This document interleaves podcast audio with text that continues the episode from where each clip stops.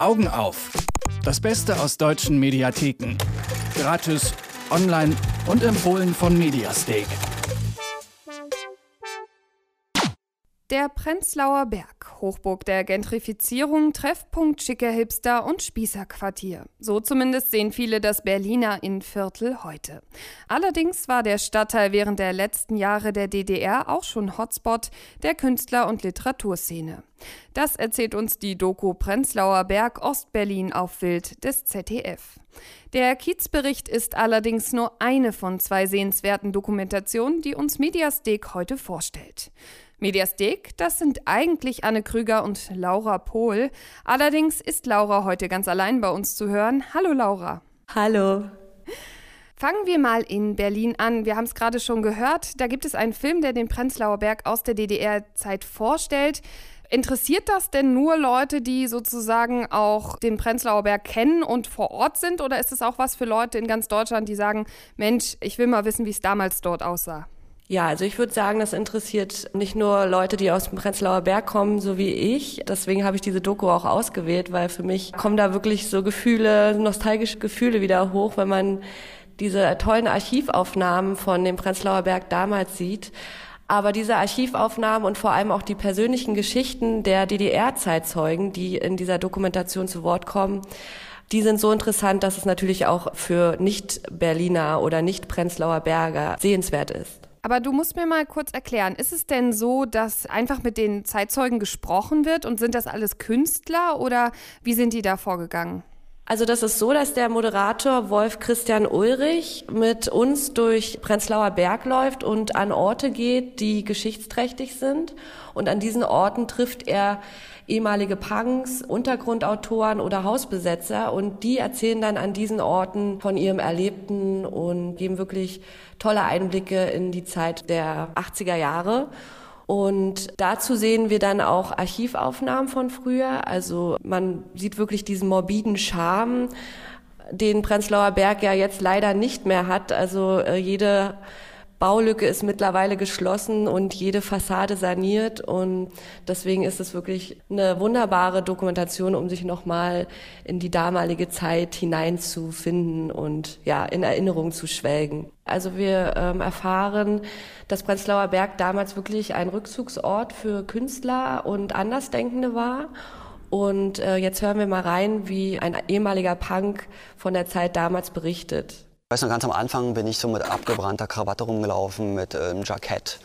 Hatte mir aus so Bravos, die habe ich in den Müllcontainern der Fischinsel äh, gefunden und haben dann so Bonnie M-Bildchen ausgeschnitten, haben die angeguckt und uns mit Sicherheitsnadeln hier so wie bei den russischen Veteranen so rangemacht. Großartig. Großartig. Es war eine äh, ziemlich äh, innovative Angelegenheit am Anfang Punkrock und hier, klar, hatte man dann schon Jeans an und, und, und die Lederjacke mit äh, Badges auf dem Westen. Das war eine Schattenwährung in der Punkszene. War der Prenzlauer Berg der Ort, an dem man noch sein konnte, wenn man im Rest des Landes nicht mehr zu Hause sein konnte? Absolut, absolut. Der Prenzlauer Berg war schon sowas wie, ähm, na, ich will es nicht eine Insel nennen, dafür war das äh, zu großer Begriff, es war ein Atoll. Also er spricht ja davon, dass es eine Art Atoll war, aber wirklich frei war man im Prenzlauer Berg auch nicht, denn auch hier lauerte die Stasi an jeder Ecke, wie man sich vorstellen kann. Und interessant ist auch, dass wir von Sascha Andersen, ich weiß nicht, ob du von ihm mal gehört hast, erfahren, das war der Anführer quasi der alternativen Schriftsteller- und Künstlerszene im Prenzlauer Berg. Und ja, dieser Sascha Andersen hat 15 Jahre lang seine Künstlerfreunde verpfiffen. Aber ist es denn 15 Jahre lang dann nicht rausgekommen oder was? Wie muss ich mir das denn vorstellen? Also wenn jemand sozusagen so die Menschen um sich rum betrügt, kann das doch nicht so lange geheim bleiben. Doch, doch. Also das, ähm, der hat die Leute in seinen Bann gezogen und hatte quasi zwei Gesichter. Und wir sehen dann auch Aufnahmen nochmal von früher, wie seine Künstlerfreunde total ja, überwältigt und enttäuscht natürlich äh, im Fernsehen Interviews geben und ja, einfach erschüttert darüber sind, wie sie jemanden so lange vertraut haben, der bei der Stasi war und sie ausspioniert hat. Springen wir mal zu einem ganz anderen Thema. Eure zweite Auswahl, die handelt nämlich von Sextourismus und der käuflichen Liebe. Wie muss ich mir denn vorstellen, wie kommt der Film daher? Ist das so ein bierernster Film oder nimmt er das auch so ein bisschen auf die Schippe oder wie gehen die mit diesem doch eigentlich sehr, sehr heiklen Thema um? Ja, also Paradies Liebe, erstmal vorab ist der erste Teil von Ulrich Seidels Paradies-Trilogie. Und diese drei Filme beschäftigen sich mit Frauen unterschiedlichsten Alters und deren Lebenssituation.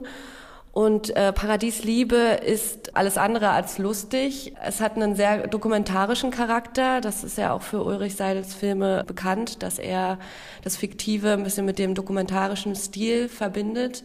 Und dadurch wirkt dieser Film auch brutal echt und ist auch wirklich sehr unschön teilweise. Also wie du schon selber gesagt hast, es geht darum, dass europäische Frauen nach Kenia reisen, um dort Sex zu haben oder wie die Protagonistin dieses Films, Theresa, nach der großen Liebe suchen. Und dass sie dann im Endeffekt enttäuscht wird, liegt ja eigentlich klar auf der Hand, weil die Männer ähm, sich durch ihre Liebesdienste ja eigentlich nur ihren Lebensunterhalt finanzieren und keine große Liebe in den europäischen Frauen suchen. Aber ist das denn die einzige Figur, sage ich mal, mit der man irgendwie schon sympathisiert oder wird da auch geurteilt oder neutral erzählt? Also so wie du es mir gerade berichtet hast, bei der Protagonistin würde man ja eher denken, dass am Ende so ein schon irgendwie ganz schön schade für die Dame, auch wenn es vielleicht bis zum gewissen Grad sehr erwartbar war. Naja, also man lernt ja Theresa erstmal kennen. Also sie ist 50 Jahre alt, alleinerziehend und sehr frustriert. Also sie hat ein langweiliges Leben und wirklich lange keine Zuneigung mehr bekommen.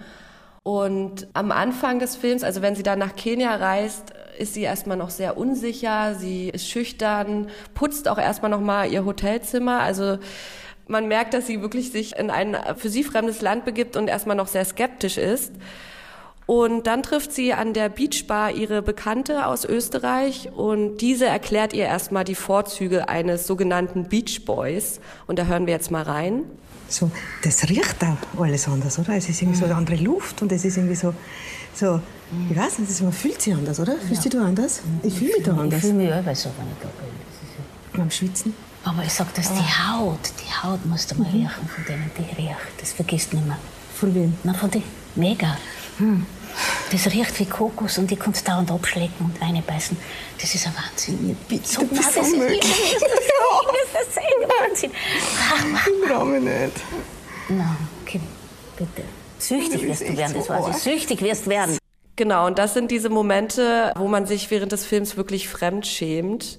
Aber gleichzeitig, finde ich, sind diese Szenen auch so dramatisch, wenn man ja halt bedenkt, dass Therese eigentlich nur mit guten Absichten nach Kenia gereist ist, nämlich um die große Liebe zu finden. Dass diese sexuellen Beziehungen, die sie dann letztendlich eingeht, ausschließlich Handelsbeziehungen sind, denn es gibt die Liebe nur gegen Bares. Das zerstört dann im Endeffekt auch die Hoffnung Theresas und man könnte dann schon wieder Mitleid mit ihr haben, ja, eigentlich schon. Der Film ist ja eben nur ein Teil von dreien, das hast du schon beschrieben. Kann man denn jetzt schon absehen, wie es weitergehen wird nach diesem ersten Teil, der dich mitgenommen hat? Nein, also der zweite Teil Paradies Glaube und der dritte Teil Paradies Hoffnung porträtiert andere Frauen und deren Lebenssituation und Probleme. Das heißt also, liebe Hörer, es lohnt sich auch noch Teil 2 und Teil 3 sich mal anzuschauen. Empfiehlt zumindest Laura Pohl von Mediastek. Sie und Anne Krüger picken sich jede Woche die besten Filme, Dokumentationen und Serien aus den deutschen Mediatheken heraus. Diese Woche handeln die Favoriten von der, wie wir gerade gehört haben, käuflichen Liebe und der Vergangenheit des Szene-Kiezes Prenzlauer Berg. Die Links zu den Filmen finden Sie wie immer auf unserer Seite www.detektor.fm. Aber noch viel wichtiger, schauen Sie doch einfach mal bei Mediasteak vorbei. Die haben nämlich auch eine eigene Seite und empfehlen dort jede Woche tolle Filme. Vielen, vielen Dank, liebe Laura. Ich danke dir. Schönes Wochenende. Augen auf. Das Beste aus deutschen Mediatheken. Gratis, online und jede Woche auf Detektor FM. Noch mehr Tipps gibt's jeden Tag auf mediastake.com.